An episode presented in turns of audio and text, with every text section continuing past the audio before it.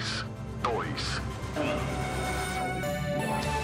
1. Agora, a Musical FM abre o espaço para debater os assuntos que fazem parte do nosso dia a dia. Sempre com convidados especiais para ajudar a esclarecer. Iluminar a sua opinião é a nossa missão. Direto dos estúdios da Musical FM na Avenida Paulista. Debates. Com o pastor César Cavalcante.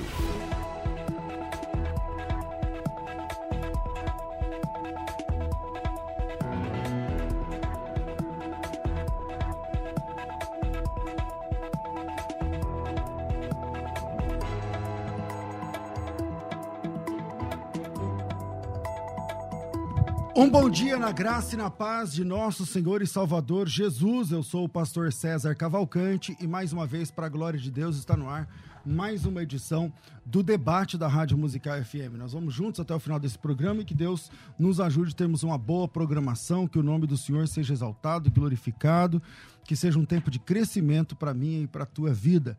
O programa Crescendo na Fé é transmitido pela Rádio Musical FM, principal emissora evangélica de São Paulo, e também por é, vários aplicativos aí, do, da própria rádio oficialmente, também pelo, é, pela, pela internet, pelo site é, fmradiomusical.com.br, é, também pelas redes sociais aí você pode assistir, você pode ver as imagens em alta definição, é, tanto pelo YouTube, quanto pelo Instagram, quanto pelo Facebook. Vai nos canais Rádio Musical FM ou César Cavalcante e qualquer deles você acha, a, encontra a transmissão ao vivo, tá certo? Hoje é o segundo dia de debate, nós estamos debatendo hoje, é, estou recebendo mais uma vez, essa é a penúltima, amanhã termina, um pastor batista e um pastor adventista, e o tema de hoje é Ellen White é uma profetisa confiável, né? Dá para confiar né, nas coisas que a Ellen White escreveu, falou. Eu vou falar escreveu, né? Porque o que a gente tem hoje é, é escrito, né? Naquela época não tinha como filmar, gravar e tal, até gravar, enfim, mas nós temos hoje o material escrito. Então, muitas obras, muitas mesmo, né? milhares e milhares de páginas produzidos é, pela Ellen White. E é, quem foi Ellen Goldwright, como é que funciona, como é que tem, ela tem, tem dom, esse dom é perfeito, a, a Ellen White ela, ela é uma profetisa, o adventismo ele acredita em profecias, que pessoas podem ser usadas em profecias, ou acredita só nas profecias da Ellen White? Então, como é que funciona essa questão?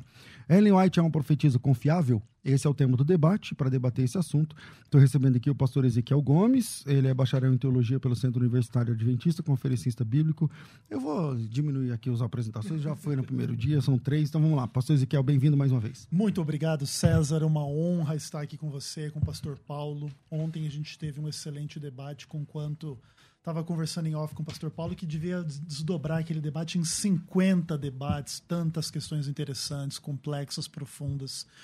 Já fica aí também à nossa disposição para continuar esse diálogo indefinidamente. Não somos donos da verdade, mas estamos buscando ela pela palavra de Deus, pelo Espírito Santo e que Deus nos abençoe em mais um ótimo debate neste dia de hoje, nesta quinta-feira. Pastor Paulo Sérgio Batista, pastor da Igreja Batista, Betão Guarulhos, bacharel em teologia e tal, graduado em História, mestre também em História. Bem-vindo, pastor Paulo.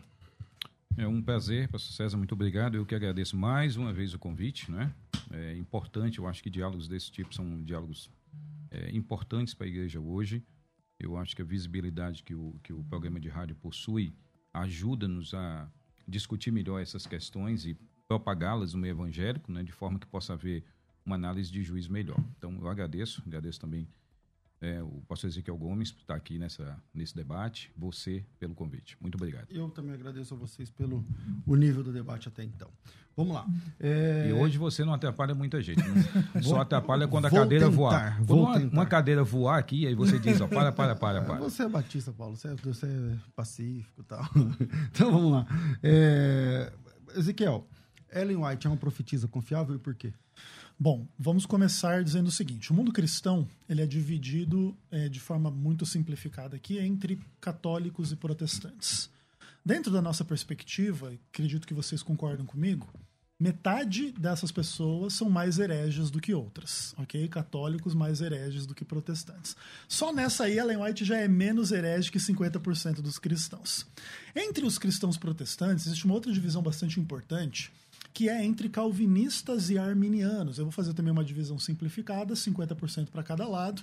Ellen White está do lado arminiano, o que significa dizer que ela já é menos herege do que metade dos evangélicos. Só por ser arminiana, já está é, em 75% menos herege que qualquer outro cristão aí por aí. Então, isso não quer dizer que a gente não pode debater se a Ellen White foi uma herege, tá? Mas ela pode ser uma herege, mas ela vai ser menos herege que 75% dos cristãos. Seja como for, eu não quero me delongar agora, quero passar a palavra para o pastor Paulo, mas depois eu tenho uma primeira introdução assim, sobre as coisas que eu vou defender, e em resumo, sim, vou defender que a Ellen White é uma profetisa confiável. Pastor Paulo Sérgio Batista, é, Ellen White é uma profetisa confiável, por quê? Hum, eu creio que não, né? Eu creio que ela é menos do que confiável. Eu creio que Ellen White é um grande mito dentro da Igreja Adventista e que talvez, César, por exemplo, a Igreja Adventista, a partir da década de 50, ela teve uma mudança muito interessante com relação à doutrina da Trindade. Né? Manteve algumas controvérsias com relação à natureza humana de Cristo. Tá? Vamos discutir também sobre isso, inclusive a opinião de Ellen White. Mas, durante um tempo, ela, ela, ela teve essa alteração, essa mudança de doutrina mais próxima da Trindade como nós, nós conhecemos hoje, dentro das igrejas evangélicas, dentro do catolicismo e tudo mais. E, e Ellen White, durante um bom tempo, né, durante todo o tempo do seu ministério profético, ela nada falou sobre isso. E eu quero fazer depois essa pergunta e discutir um pouco, aprofundar mais sobre isso. O papel dela dentro de, um, de, um, de uma igreja que a vê como espírito de profecia, não é? é qual foi, de fato, a, o papel dela como profeta? Ela fez as correções necessárias? Ela ensinou a igreja um caminho mais próximo da verdade? Quais quer começar? Veículos? Vamos começar. Senão, senão não, não, o que, que você quer? Qual, qual é a pergunta? É a então, uh, uh, talvez essa. Eu vou começar da última pergunta que eu tinha organizado aqui para a primeira. Vamos lá.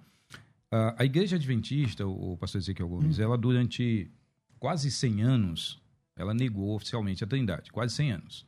Os, os pioneiros, né, inclusive o marido dela, White, José, o, o, James White, o Joseph Bates, que são dois dos três fundadores da igreja, né, juntamente com ela. Ah, então, durante esse tempo, os três, é, a igreja era antitrinitariana. Você sabe que, que ambos, tanto James White como José Bates, eram da Conexão Cristã. Conexão Cristã era um movimento antitrinitariano no século XIX nos Estados Unidos. Sim. E esse antitrinitarismo veio para a igreja.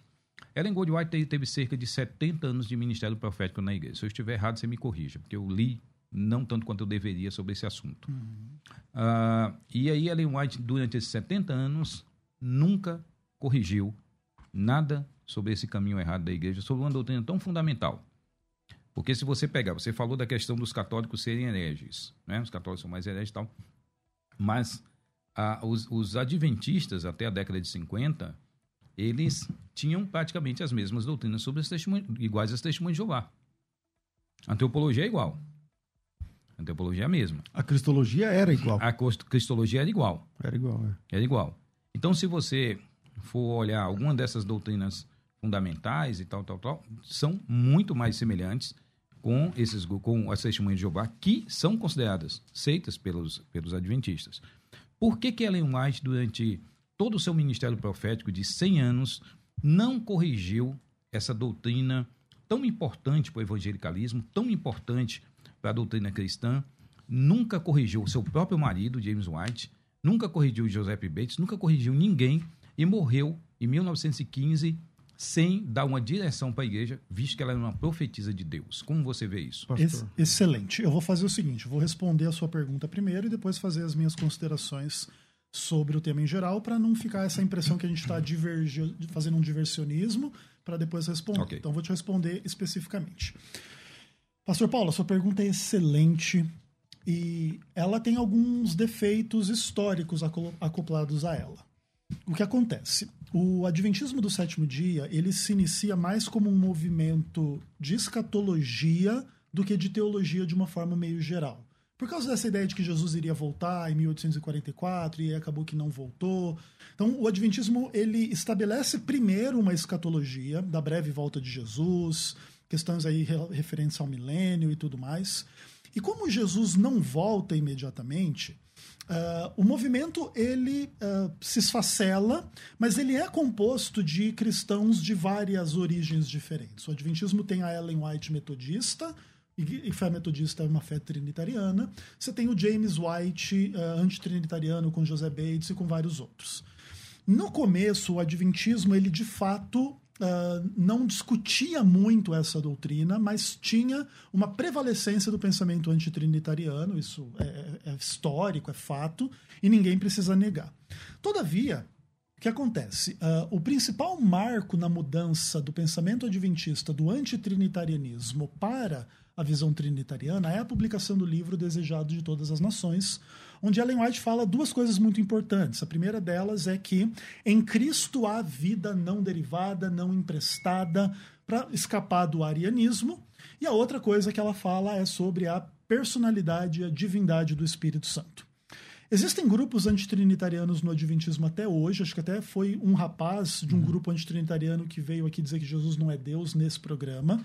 É, inclusive, para deixar claro que ele não representa a fé adventista, que é uma fé trinitariana, ele pode ser um dissidente. Aquela, é, aquela, mas existe aquela, uma corrente. É. Aquela editora Três Anjos. Exatamente, o é. Ministério dos Três Anjos. Tem, tem um grupo, são, são dissidentes, uhum. não são adventistas, isso é importante colocar. Ah, então, o que acontece? Ellen White é a principal motora por detrás dessa transformação do antitrinitarianismo para o trinitarianismo. Todavia, não de uma forma polêmica. Ela, de fato, nunca chegou e disse assim: o meu marido é um herege, o José Bates é um herege porque não crê na trindade. Ela nunca fez o, o enfrentamento nesse sentido. O que ela faz é escrever o livro, supostamente inspirado por Deus, onde ela nega o arianismo e defende a divindade, a personalidade do Espírito Santo, fazendo esse rumo para a fé adventista. Aí eu queria fazer as minhas considerações fé, iniciais. Fé trinitária. A fé trinitária, exatamente. Que aí ela, ela estabelece uhum. o tom um pouco daquilo que vai amadurecer.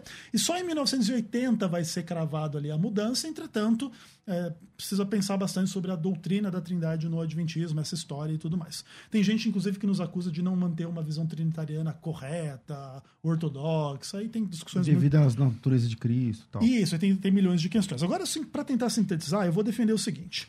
Que Ellen White foi inspirada por Deus, com sonhos e visões e iluminação espiritual, da mesma forma como os profetas e apóstolos da Bíblia. Porém, isso não implica em igualdade dos seus escritos com a palavra de Deus.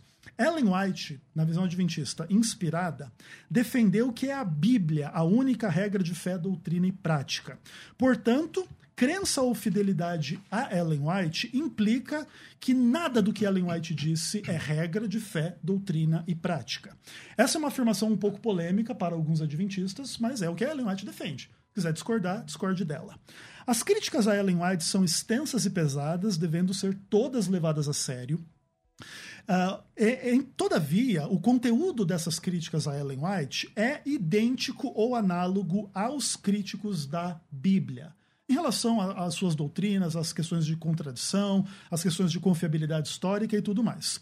Eu vou evocar o criticismo bíblico em algumas questões aqui, mas não para concordar com a visão crítica, mas para ilustrar uma postura importante. O adventista defende Ellen White de forma mais ou menos análoga ao que o cristão defende a Bíblia das críticas eh, do criticismo histórico, e as críticas em geral se resumem em questões doutrinárias ou teológicas, histórias ou, históricas ou científicas, e em questões morais, que Ellen White plagiou, ela é uma falsa, ela mentiu, ou em questões assim de saúde, ela tomou uma pedrada na cabeça e era maluca e inventou essa coisa toda. Então, basicamente, esse é o resumo das críticas. Existe resposta para tudo, mas é importante entender também os limites do tempo tempo do debate para responder tudo. Então a gente vai nessa direção no debate, Paulo. tá bom? Vamos lá. É, eu, eu entendo, por exemplo, você sabe muito bem que os escritos de Ellen White, é, na sua vasta maioria, eram editados, né? Eles eram uhum. trabalhos editados. Sim.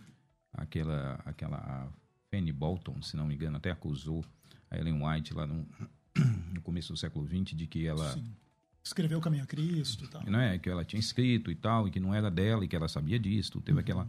Né? E, e, e essa é uma questão bem extensa, eu trouxe até algumas revistas ministries aqui para a gente discutir, Sim. se der tempo. Mas, ah, é, quando, por exemplo, esse livro, O Desejado de Todas as Nações, ele já é um livro da década de 50, correto? Não, correto? É, não. White morreu em 1919. Então, 1915. 1915. 1915. Então tem que ser anterior, né? 1800 Eu estou falando da produção. Certo. A produção do livro. Porque muito do. Existem livros de Ellen White novos sendo publicados aí há pouco tempo pela igreja. Compilação, né? Não, mas São... o desejado na época que ela estava viva mesmo. Eu não. Sim, sim, com certeza. Então, vamos lá. é, essa, essa, esse livro, mesmo sendo publicado com essas ideias, né, que são bem esparsas dentro do livro, ele não foi suficiente para mudar a opinião de uma igreja. Agora vamos lá. É, as testemunhas de Jeová. As testemunhas de Jeová negam a trindade e, e por exemplo, você pega lá o, o, o livro o Desafio da Torre de Vigia, né? o livro do Desafio da Torre de Vigia, que é escrita pelo, pelo não é o Arnaldo B. Cristianini, é o outro lá, adventista, muito conhecido também. E ele escreveu esse livro, que, inclusive prefaciado pelo Caio Fábio, em 92. Uhum. Esse livro critica as testemunhas de Jeová e tal, tal, dentro daquelas doutrinas que as testemunhas de Jeová tem que não combinam, que não se aproxima do adventismo. E uma dessas doutrinas é a doutrina da trindade. Certo. E aí, essa é uma das razões pelas quais é, aquele grupo é um grupo sectário, né? Ah, e visto dessa forma. A grande questão é, se esse grupo era um grupo sectário, as testemunhas de Jeová são considerados um grupo sectário, e os adventistas não fizeram essa correção, porque o que você mencionou que Ellen White fez foi muito pequeno. Ela, como, como uma profetisa dentro de um movimento religioso que se vê com essa, com essa como, como sendo a igreja remanescente que foi discutida ontem. E, e ela... tendo como um dos líderes seu marido. Sim. O líder, o, James um White, James White Joseph né? Bates e Ellen White são os fundadores do Adventismo. Porque o Millerismo foi um movimento que não era, era adventista, mas não era do sétimo dia. Eles só marcavam, marcou uma data para o fim do mundo. Só isso. Né? A vinda de Cristo e tal, e, e tudo isso. Então, Ellen White, você não acha que ela acabou é, sendo, sendo é, é, não, não conduzindo a igreja de uma forma correta diante de uma doutrina tão fundamental, os durante uh, quase 100 anos, César, a igreja foi fundada oficialmente em 1860, mas já está organizada com, com o pensamento de Ellen White, de Joseph Bates e Tiago White em 1845. Então nós estamos falando de são 100 anos praticamente de uma doutrina confusa para eles, mal compreendida, não explicada e combatida por todos os pioneiros. Uh, o, o, o George Knight, né? O George Knight, que é um dos maiores historiadores adventistas da atualidade, George Knight, é, no livro Em Busca de Identidade, ele diz o seguinte, logo na introdução, se os pioneiros adventistas estivessem vivos hoje, está na introdução do livro, logo no começo, uhum. eles não se filiariam à igreja. E por quê? Por causa da doutrina da Trindade, ele já começa. Uhum. Então, é, é foi uma profetisa de um movimento que seria a profetisa da igreja remanescente, aquela profetisa que tem um papel importante para a igreja, a última igreja, a igreja que está chamando as pessoas para serem fiéis a Deus diante do tempo do fim. Não é qualquer igreja, não é qualquer erro. E ela, como profetisa, simplesmente deu uma resposta muito vaga, porque se você pegar o desejar de todas as nações, ele ainda é muito vago.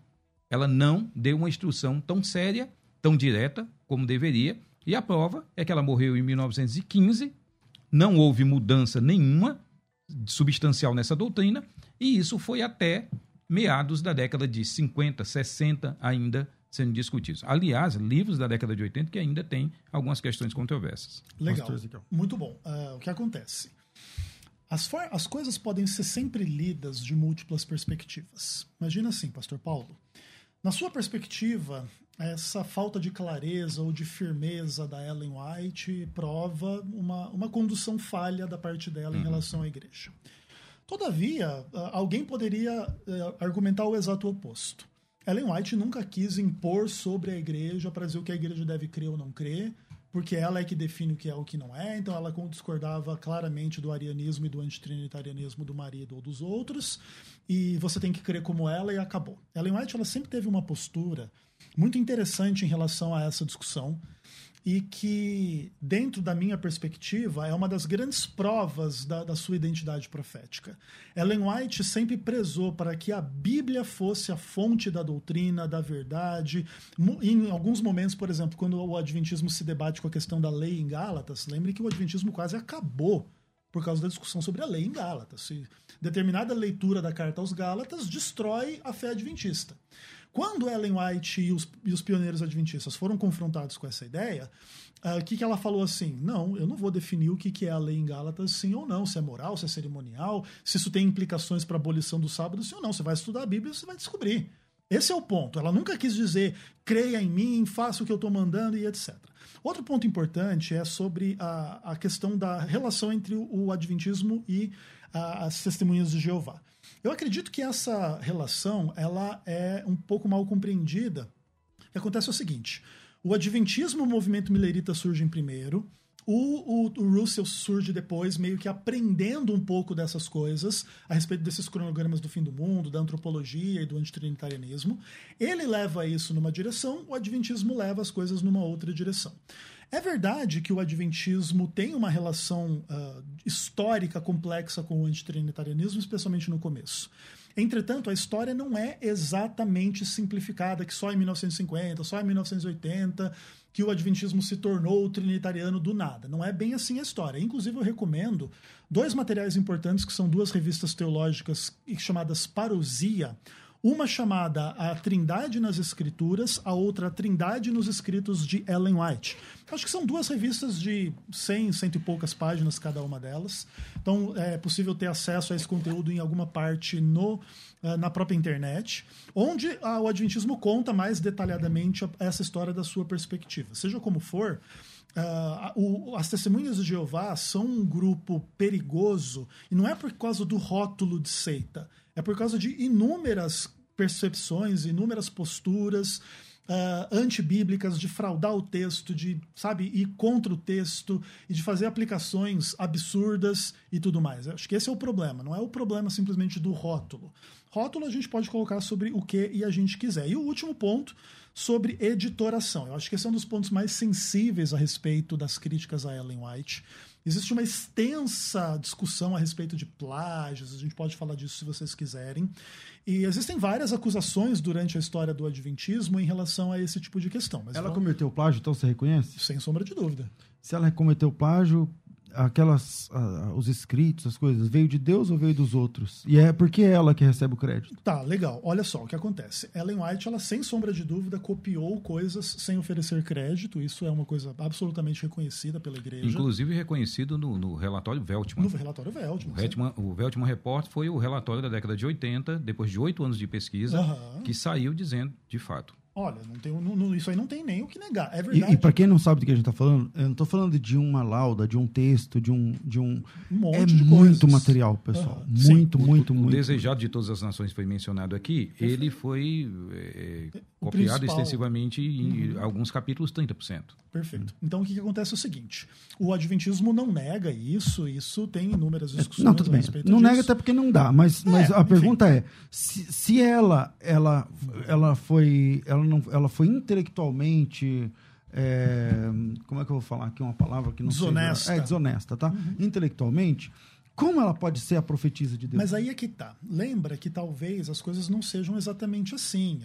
O Ctrl C e o Ctrl V da época, da época. dela, né?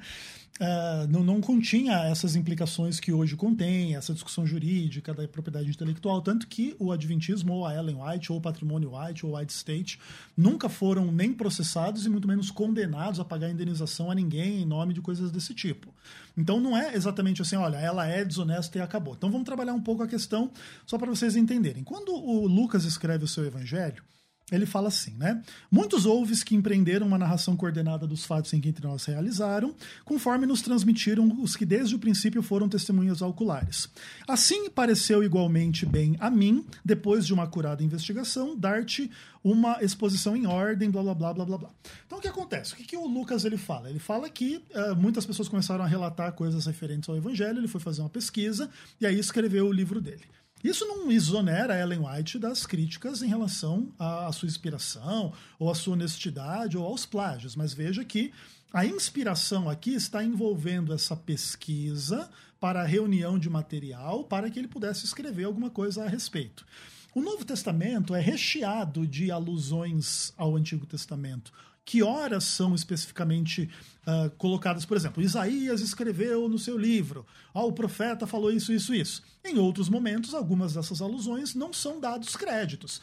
Imagine que o livro do Apocalipse, por exemplo, é um livro que cita, cita não, né? Ele faz alusão extensa ao Antigo Testamento sem dizer nada, do tipo uh, Babilônia tem que ver com a Babilônia histórica ou com Babel, ou o rio da água é, da vida é tirado de Apocalipse pergunta, mas... 37. Não, é. mas o fato é o seguinte, esses problemas de acusação de plágio, eles são problemas absolutamente presentes dentro do texto bíblico. Veja, por exemplo, Uh, o, o, Pentateuco foi escrito 300 anos depois do Código de Hammurabi. E vai ter um monte de teólogos críticos, como eu falei que eu ia evocar criticismo bíblico, que vão dizer que é plágio do, do Hammurabi. O Adventismo não acha que as críticas contra Ellen White destroem a fé na Ellen White ou sua inspiração. Assim como o cristão pode saber que o crítico diz que o, o Moisés plagiou de Hammurabi, mas isso não tira a, do cristão a fé de que Deus revelou a palavra de Deus e tudo mais. É que, é que entre o código de Hammurabi e o, o, as leis do Novo Testamento mosaica, não existe repetição da lei. Existe a ideia.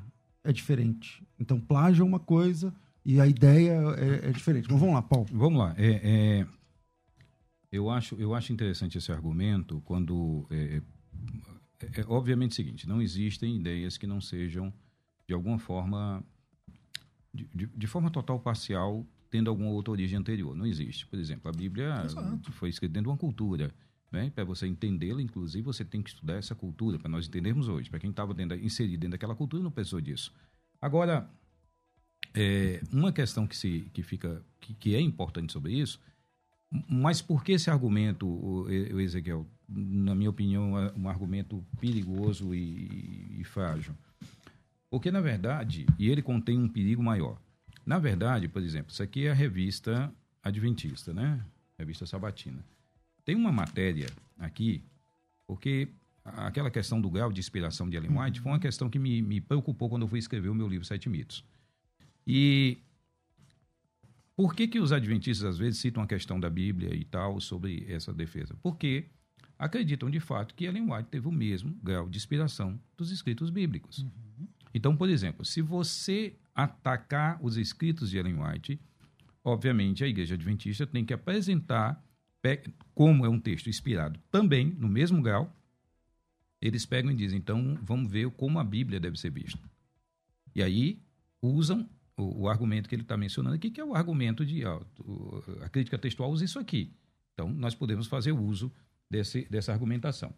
Negações, né? A revista Sabatina, página 58. Negações. Não cremos que a qualidade ou grau de inspiração dos escritos de Ellen White seja diferente dos das escrituras. Não cremos que os escritos de Ellen White sejam um acréscimo ao cânon das escrituras. Isso é interessante. Uhum. Não é canônico, mas possui, mas é igual ao canônico. Mas possui o mesmo grau de inspiração. E aí, isso é interessante de forma especial para a Igreja Adventista, porque aqui, eu estou aqui com, com a, a, ficha de batismo da Igreja Adventista, né? E nessa ficha de batismo, tem que ser preenchida aqui por aquele que vai passar pelo batismo, está aqui, ó, questão, a, questão 23. Crê no espírito de profecia? Que livro já leu? Então, a crença em Ellen White como espírito de profecia. E ter lido livros dela. E ter lido, né? É um, pelo menos, é um pré-requisito. Eu conversei, quem me deu isso aqui foi um adventista. Eu conversei com ele e eu perguntei, tá, mas se você colocar que tem dúvidas sobre o espírito de profecia, que tem dúvidas sobre Ellen White, você pode ser batizado? Ele olhou para mim e disse, claro que não, pastor. Eu ser batizado, tenho que crer em Ellen White. Se eu não crer nos escritos dela, não tenho o que fazer. Agora, a, a questão de acusação de Ellen White sobre os seus escritos foi uma questão muito aberta, né? Uh, o Arthur Daniels foi importantíssimo, né? uma figura importantíssima da igreja, tá? presidente da Associação Geral, disse, até agora que, até, aliás, agora que vocês conhecem algo acerca do livro A Vida de Paulo, vocês estão cientes da dificuldade que passamos por causa dele. Nunca poderíamos reivindicar inspiração na totalidade do pensamento e nos reparos do livro. Por isso, pois isso tem sido colocado de lado porque seria mal reivindicá-los créditos que não foram dadas às devidas autoridades. Ou seja, eles reconheceram que naquela época havia sim uma dificuldade com essa, essa questão, essa questão de direitos autorais. Ah, tem mais uma, uma citação da, da, da Fanny Bolton, que foi uma das, das produtoras, produtoras de, de, de texto, juntamente com ela, ajudou na produção de livros. Tentei por anos harmonizar o que parecia para mim inconsistente com o trabalho literário mundial, o qual requer no máximo do autor reconhecer suas, seus editores e dar crédito a todas as obras qual, qual ele criar. Em oposição, o Sr. White não era aberto acerca dessa questão. Eu deveria, por mim mesma, resistir por um princípio de justiça comum e honestidade literária. Não é porque uh, houve uh, tentativas de processos à igreja por causa da questão de plágios reconhecidos no século XIX e Posso- começo do século E a XX. igreja foi condenada?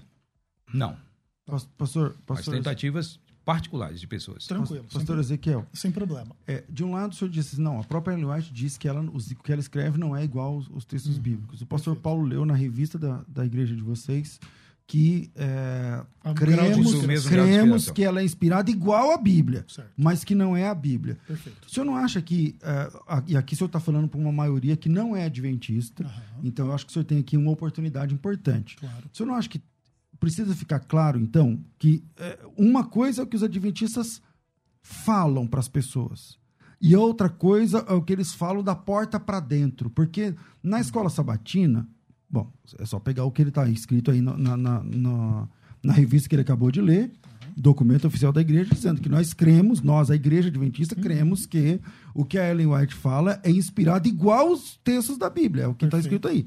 A, a questão é, é, na escola sabatina, você como adventista de muitos anos, sabe, quem for adventista que está ouvindo esse programa sabe, e quem não é adventista não vai saber, mas tudo bem.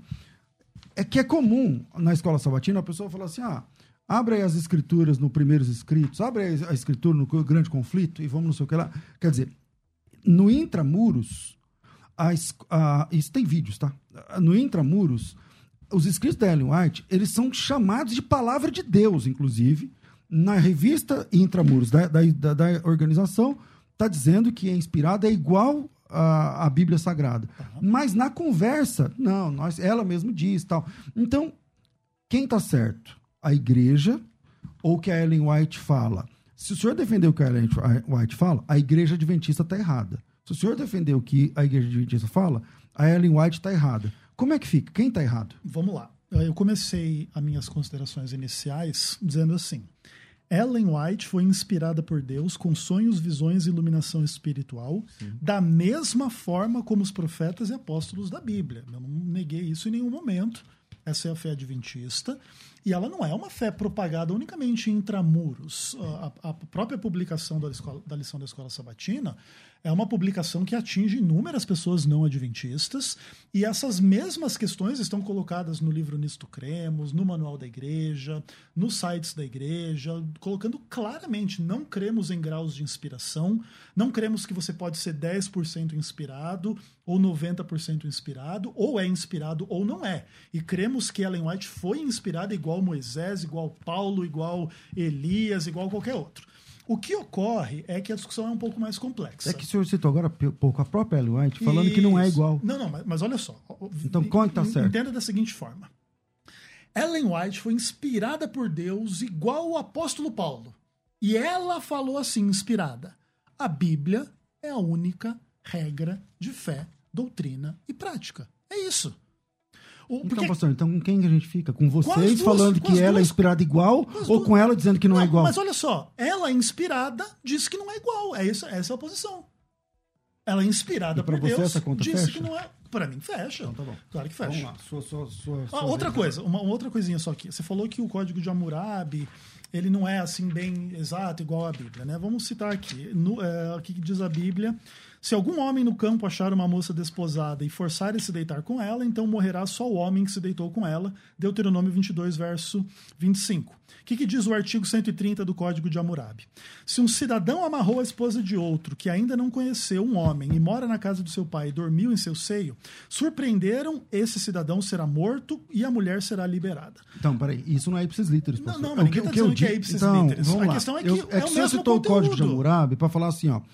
Alguns falam que a Bíblia é um, é um plágio do código de Hammurabi. Plágio não é isso aí. Não, claro que é. É O a mesma então, ideia. Mas o plágio da Ellen White é plágio profissional. Não, aí- É chupar tudo que tá lá e colocar. Aí depende, porque, eu- porque não é bem assim. Porque, por exemplo, sim, Ellen White copiou extensamente aquilo que tem aí não, não deu fonte. O senhor falou Entretanto, certo, ela- copiou. Exato. E Isso não está copiado. Não, mas veja bem, além de copiar, ela também modificou. Você vê, por exemplo, assim, uma frase do cidadão Isso o X citado com uma outra frase dela, com uma outra conexão, com a frase de outra pessoa. Então, há uma- um uso criativo da fonte, não mas- é, mas- simplesmente copiar Mas tudo. tá o e código tá de tudo. Hammurabi e o texto, acho que não, não foi. Não, tudo não, sim, mas é, o, lá. con- o conceito é o mesmo. Eu não tô. eu- desculpa aqui, eu, eu nem estou em debate. Vamos lá. O senhor com Paulo Sérgio faz a sua pergunta ou sua colocação aí. Fique à vontade, Paulo Sérgio. É, vamos lá, você falou que Ellen White é inspirada, né? Ah, temos alguns, algumas afirmações de Ellen White. Vamos ver aqui a questão que, como Ellen White via a questão da masturbação. Boa. Mãe, eh, mães, vamos primeiro ver o resultado desse vício, masturbação sobre a força física. Você ainda não percebeu a falta de beleza saudável, de força e resistência de seus queridos filhos? Você ouve inúmeras queixas de dor de cabeça, catarro, tontura, nervosismo, dor nos ombros e do lado, perda de apetite, dor nas costas e nos, nos membros, insônia, noites febris, se sentir cansado de manhã e grande esgotamento após se exercitarem? Você já observou a mortalidade surpreendente entre os jovens? Satanás está controlando a mente dos jovens e temos de trabalhar com determinação e fidelidade para salvá-los. Muitas crianças praticam este vício, masturbação, e isso cresce sobre, e isso cresce sobre eles e se fortalece com os anos, até que todas as faculdades nobres do corpo e alma sejam degradadas. As crianças que são experientes nesses, desse vício parecem enfeitiçadas pelo diabo, até que elas possam transmitir os seus conhecimentos vis a outros, até ensinando as crianças mais jovens esta prática. A indulgência secreta, a masturbação, é, um, é, um, é, em muitos casos, a única causa real de, de numerosas queixas da juventude. Esse vício está devastando as forças vitais, delimitando os sistemas físicos, ah, debilitando o sistema físico. Se a prática da masturbação é continuada a partir da idade dos 15 anos para cima, a natureza vai protestar contra os abusos que sofreu, continua a sofrer e vai fazê-los pagar a penalidade pela transgressão da sua lei, especialmente a partir da idade dos 30 e 45 anos, por inúmeras dores no sistema físico. Várias doenças, como acometecimento do fígado, dos pulmões, neuralgia, reumatismo, afeição das, da coluna vertebral, rins doentes e câncer. Quer dizer, Tudo isso como fruto da masturbação. da seria. masturbação. A Ellen White foi criticada no seu período pelo Dr. Kellogg, né, que depois, após toda a igreja, se tornou panteísta. E o Dr. Kellogg, que é o criador dos sucrilhos Kellogg, né? Ah, ele, ele, um, essa era uma da, uma, uma- não, não esse assunto em si, mas que ela tinha copiado ideias de outros autores e essa era uma ideia comum sobre masturbação no século XIX. A moda, olha outra declaração de Ellen White, a moda sobrecarrega a cabeça das mulheres com tranças artificiais e almofadas que não contribuem em nada para a sua beleza, mas dão uma forma desnatural à cabeça. O cabelo é forçado em posições desnaturais e é impossível para as cabeças dessas damas que seguem a moda permanecerem confortáveis. O cabelo artificial e as almofadas que cobrem a base do cérebro produzem calor e estimulam os nervos espinhais centralizados no cérebro. A cabeça deve sempre ser mantida fresca, pois o calor causado por esses artifícios força o sangue para o cérebro. A ação do sangue sobre os órgãos inferiores e animais do cérebro, causada por essas atividades desnaturais, tende a gerar imprudência moral na mente e o coração corre riscos de ser corrompido. Eita. Com os órgãos animais excitados e fortalecidos, os morais são enfraquecidos. A força moral e intelectual da mente torna-se serva da animal. Muitas damas perderam a razão e tornaram-se irremediavelmente insanas, seguindo essas modas deformantes. No entanto, as escravas da moda vão continuar a enfeitar assim suas cabeças e sofrer esse terrível doença e morte prematura, Ok. em vez de ficar longe da moda. A reformador da saúde, 1 Diante de dessa- outubro de 1871. E qual é a pergunta? A pergunta é se Ellen Gold White é uma profetisa de Deus. E o que ela falou foi inspirado. Por que, que ela ensinou tantas coisas erradas? E eu estou dando um exemplo aqui de saúde. Vai ter outras coisas mais. Certo, beleza, legal. Ah, o que, que o Adventismo enxerga em relação a esse tipo de coisa é que, primeiro, inspiração não garante infalibilidade à pessoa. E o Adventismo admite erros de Ellen White em inúmeras direções. Ah, ela disse que tinha 10 quartos num prédio tal, tinha 12. Ah, ela falou X questões aí sobre a história no momento tal de Martinho Lutero, não sei dos que, e, e o erudito luterano vai lá e mostra que não é exatamente como ela está dizendo. Existem várias coisas desse mesmo tipo. As críticas que, entretanto, você coloca agora, Paulo, elas são críticas pertinentes. Não são enganos históricos sobre Isso, o número são- de, são de andares num prédio. Tipo tá? uma doutrina, né? Um- É, olha, são- falou que. Ela vaticinou uma situação que não é cientificamente comprovada. Perfeito. O que acontece, César e Paulo, é que é, essas questões elas são complexas, ah, não unicamente nas questões adventistas. Pega lá todas as leis mosaicas. Os descrentes na Bíblia vão fazer a mesma leitura. Como é que a Bíblia diz aqui? Ó, o homem não vai vestir roupa de mulher, nem a mulher vestir roupa de homem.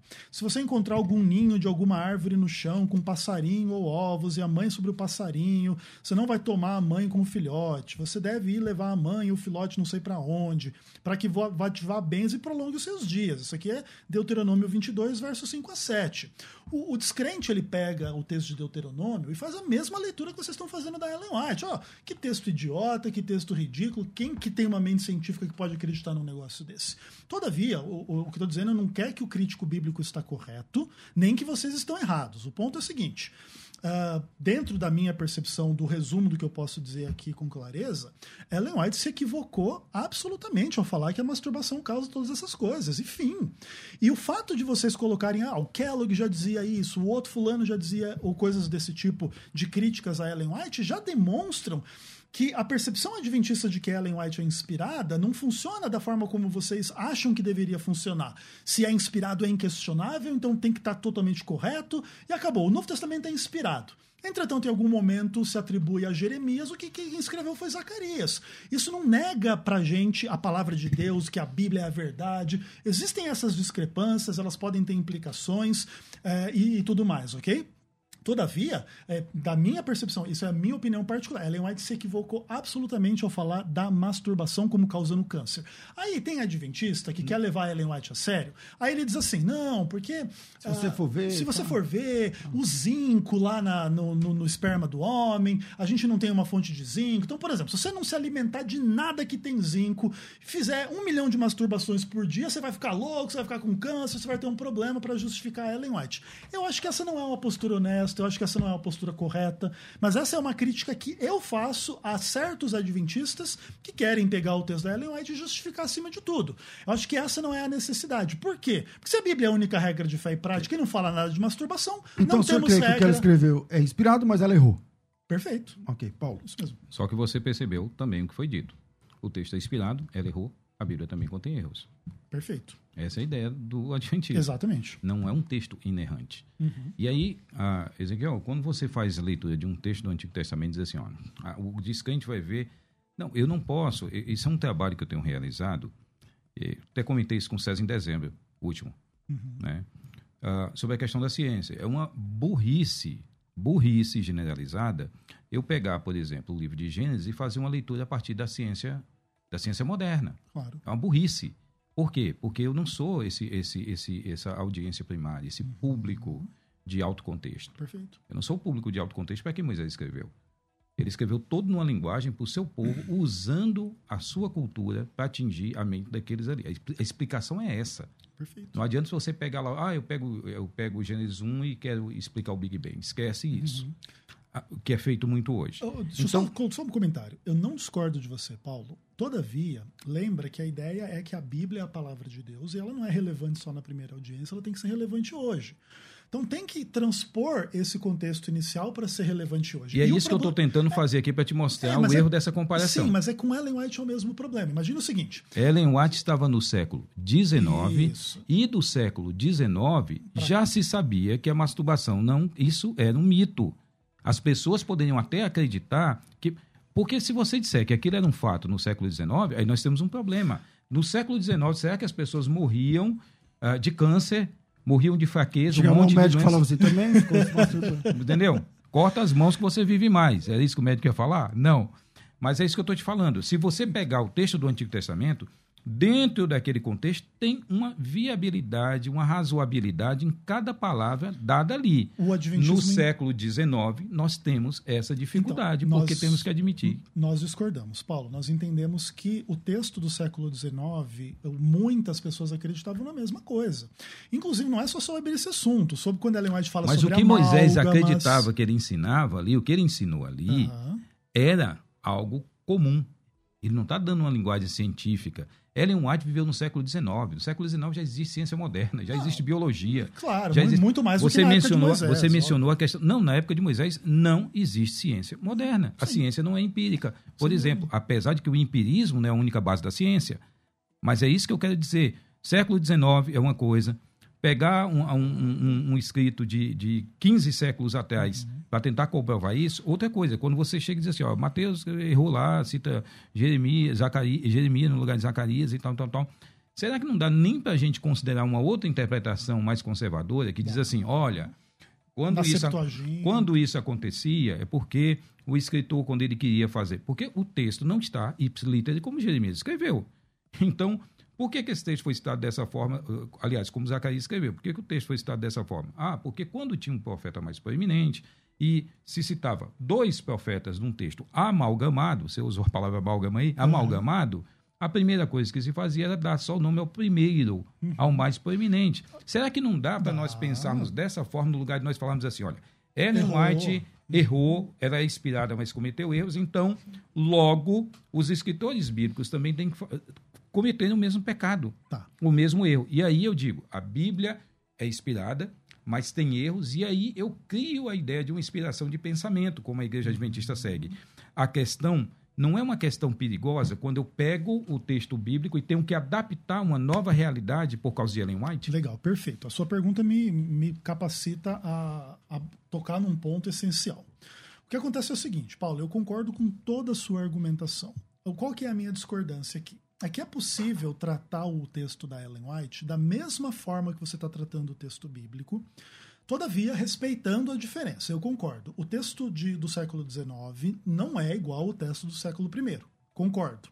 Todavia, ah, a percepção do crítico do texto da Ellen White do século XIX é análoga à percepção do crítico do texto do século XV lá antes de Cristo. Mas, beleza? Ezequiel, só com licença, nós não estamos falando de críticos, estamos falando de cristãos. Ok, mas Teoricamente, o, mas o nós não estamos falando de extramuros. Tudo bem. Vamos supor que, o- que, o- que o- ok, mas nós estamos o, falando aqui o de... anti-adventista é um crítico do adventismo. Então, nesse ponto, ele, ele é um crítico, ok? Mas, mas eu entendo o teu ponto. Mas então o que acontece? Uma outra coisa.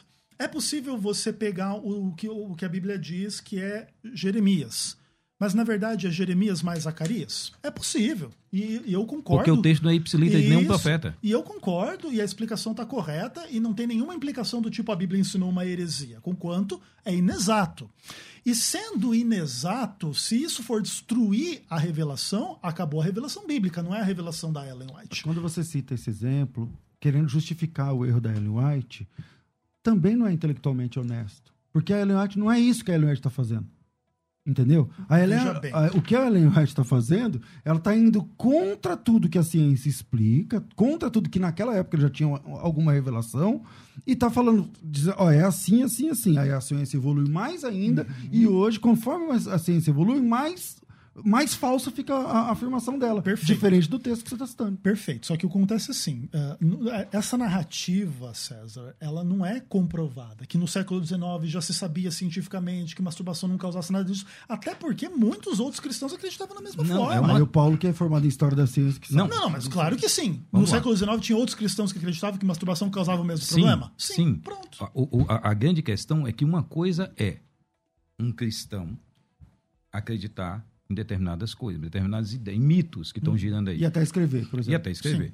Outra coisa é uma profeta inspirada ensinar isso como um tratamento de saúde, porque era um reformador da saúde. Certo. Vocês sabem que a igreja adventista, é- ela é- é o o mormonismo também, mas a igreja adventista é mais forte nisso, surgiu um movimento de temperança, que é um movimento anterior ao adventismo, né? Sim. que influenciou inclusive os batistas do Texas, a convenção batista do Texas, que deixou de usar vinho na ceia né? Começar a usar o suco. e começar a usar o suco por causa disso, por causa do movimento de E temperança. José Bates foi influenciado por isso Sim, e trouxe para o movimento. Adventismo. Então, o Adventismo vai pegar essa parte extremamente importante da Bíblia, que os cristãos, no geral, esquecem, né?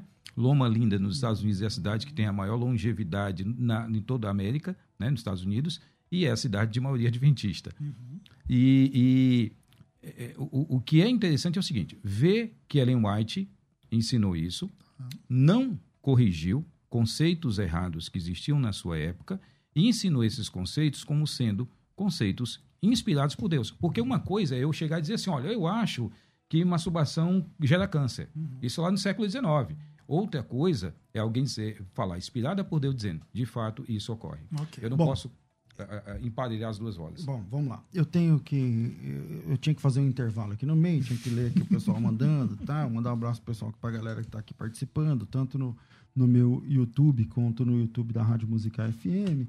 Mas é, eu vou aqui caminhar para as considerações finais. Antes, porém, eu quero só lembrar a vocês, é, que são ouvintes do programa, quem está assistindo ou ouvindo o programa através de várias ferramentas aí disponíveis, que a Faculdade Teológica Bethesda, com mais de 100 mil alunos, está disponibilizando vagas na Escola de Pregadores. Se você ama pregar a palavra de Deus e quer é, um curso que, onde, onde você aprenda a fazer isso de forma muito mais capaz, com mais propriedade, com mais profundidade, com mais segurança, a, a pregação, o seu chamado, mas em alta performance, o próximo degrau do teu chamado, do, do teu ministério, vem para a escola de pregadores. Para você fazer a sua inscrição, é só chamar pelo WhatsApp 990076844, 90076844. Vou repetir, 90076844.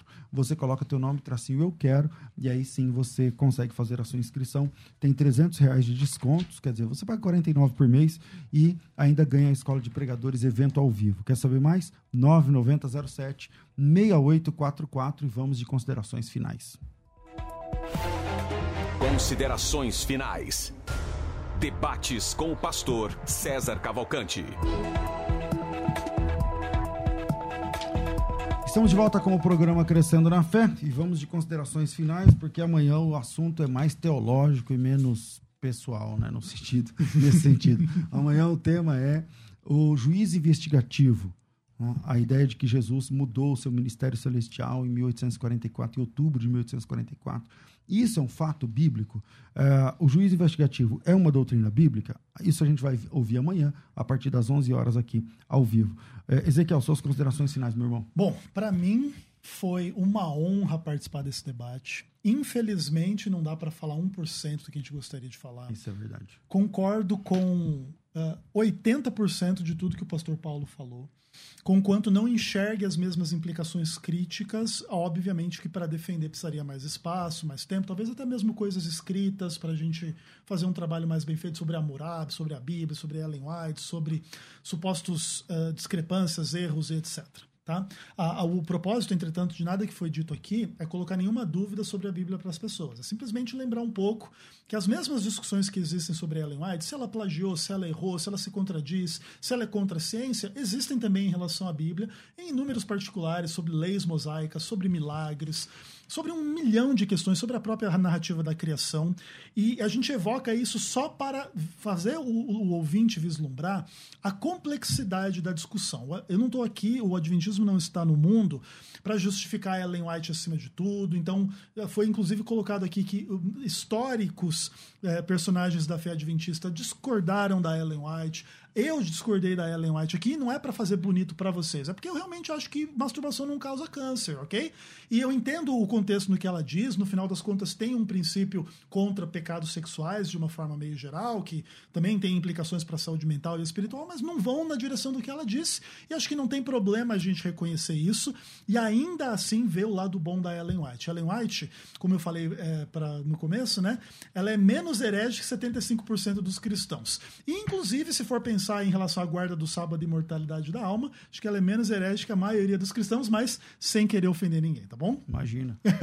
Pastor Paulo. É, esse, esse é, essa é uma das grandes preocupações que eu tenho. É, quando uma, uma, o Walter Martin, né, na década de 80, num debate com William Johnson, né, do Review and Herald, ele mencionou algo muito curioso naquele debate do John Hackenberg Show. Ele chama Ellen White de papisa, né, ah, que alguns têm... E olha que Walter Martin foi o responsável pela tornar a igreja adventista mais aceitável entre os evangélicos. E ele chamava exatamente por causa dessas implicações do adventismo, de tentar pegar Ellen White e colocar os escritos dela no, no- no nível da Bíblia. E assim, eh, ah, quando foi comprovado que era plágio. Aliás, esse é um livro que É rapidinho, Paulo Casoura. interessantíssimo, The White Lie, tá? Só sobre essa questão. Se ah, a igreja adventista mudasse essa opinião, eu digo sempre: jogue fora Ellen White e vocês vão se tornar uma igreja esplendorosa. Eu quero só uh, anunciar aqui: nós estamos com um curso de pós-graduação no Seminário Batista Livre, tá? De Guarulhos. Então, se você quiser mais informações sobre o curso de pós-graduação na área de defesa da fé em vários níveis, não apenas heresiologia, porque a apologética não é apenas heresiologia, entre lá em contato no www.seminariobatistalivre.com.br. Mais uma vez, Pastor César, mais uma vez, Pastor Ezequiel Gomes, um prazer poder estar aqui e conversar com você. Maravilha. Mais, uh, mais uma vez, obrigado a todos os debatedores. E amanhã termina essa série aí de três debates de três dias, né? É, debatendo sobre Adventismo e amanhã sobre juízo investigativo. Acho que é um das, das, dos pontos da espinha dorsal aí do, do, da teologia adventista e a diferença dela com a teologia da cristandade no mundo. E então vem com a gente amanhã a partir das 11 horas da manhã nesse mesmo canal. Obrigado, Rafael. Deus abençoe. Um grande abraço a todos vocês que acompanharam mais esse debate. Eu fico por aqui, mas amanhã tem mais. Tudo isso muito mais a gente faz dentro do reino, se for da vontade dele. dele. Você ouviu Debates na Musical FM. Dentro de alguns minutos, este programa estará disponível no seu aplicativo de podcast. Basta digitar Debates Musical FM e ouvir a qualquer momento, quantas vezes quiser. Disponível para Spotify, Deezer e os tocadores da Apple e Android. Musical FM. Mais unidade cristã.